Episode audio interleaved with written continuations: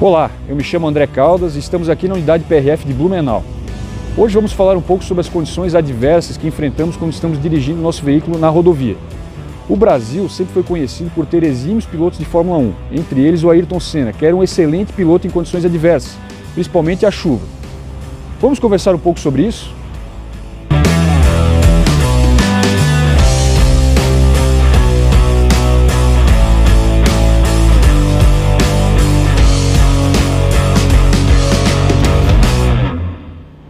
Quando falamos de condições adversas na direção de veículo automotor, podemos dividir essas condições em dois grupos. Os primeiros são as condições adversas relacionadas à meteorologia, ao clima, chuva, neblina, e também podemos falar sobre as condições adversas relacionadas à própria via, por exemplo, os buracos ou situações de uma curva muito acentuada, entre outras situações.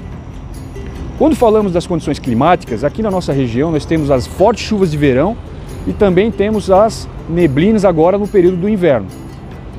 De qualquer forma, nós vamos ter que é, utilizar de três atributos principais na direção do veículo para a gente evitar os danos e os riscos na direção do nosso veículo. O primeiro deles sempre vai ser reduzir a velocidade. A velocidade é uma causa que acentua muito os danos causados pelos acidentes.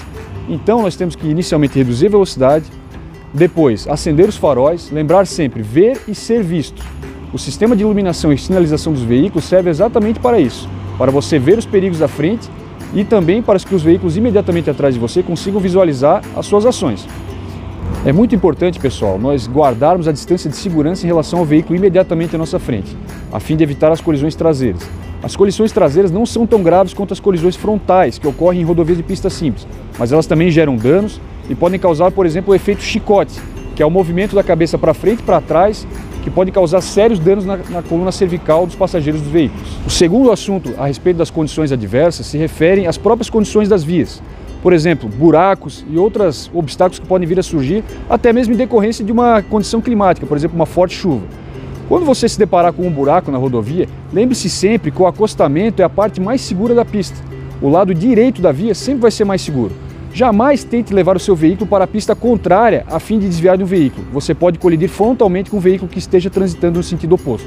Da mesma forma que nós vamos utilizar o sistema de sinalização e iluminação nas condições meteorológicas e climáticas, nós temos que lembrar de ver e ser visto também em situações em que a condição de estrutura da via não nos ofereça segurança.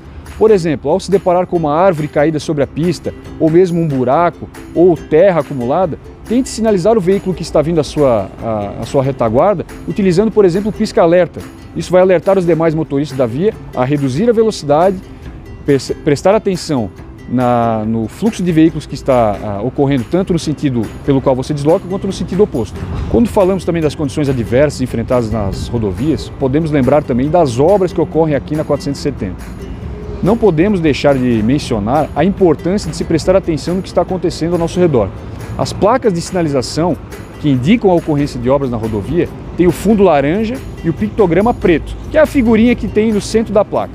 Só ela por si só já indica que temos que reduzir a velocidade, temos que prestar atenção no fluxo de pedestres no local e entre outras situações como deslocamento de veículos carregando terra e outros detritos.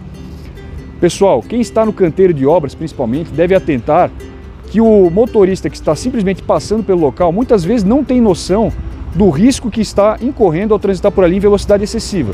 Portanto, temos que ter uma conduta defensiva, tanto quando estivermos conduzindo os nossos caminhões, também quando estivermos simplesmente a pé, atravessando a rodovia e levando materiais de um lado para o outro da, do canteiro de obras.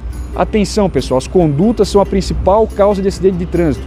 Não adianta a gente se iludir e achar que é falta sempre de sinalização ou falta de uma fiscalização mais eficaz. As nossas condutas são essenciais para a gente continuar tendo segurança na rodovia e promover essa segurança de uma forma mais forte, mais latente para a nossa é, população.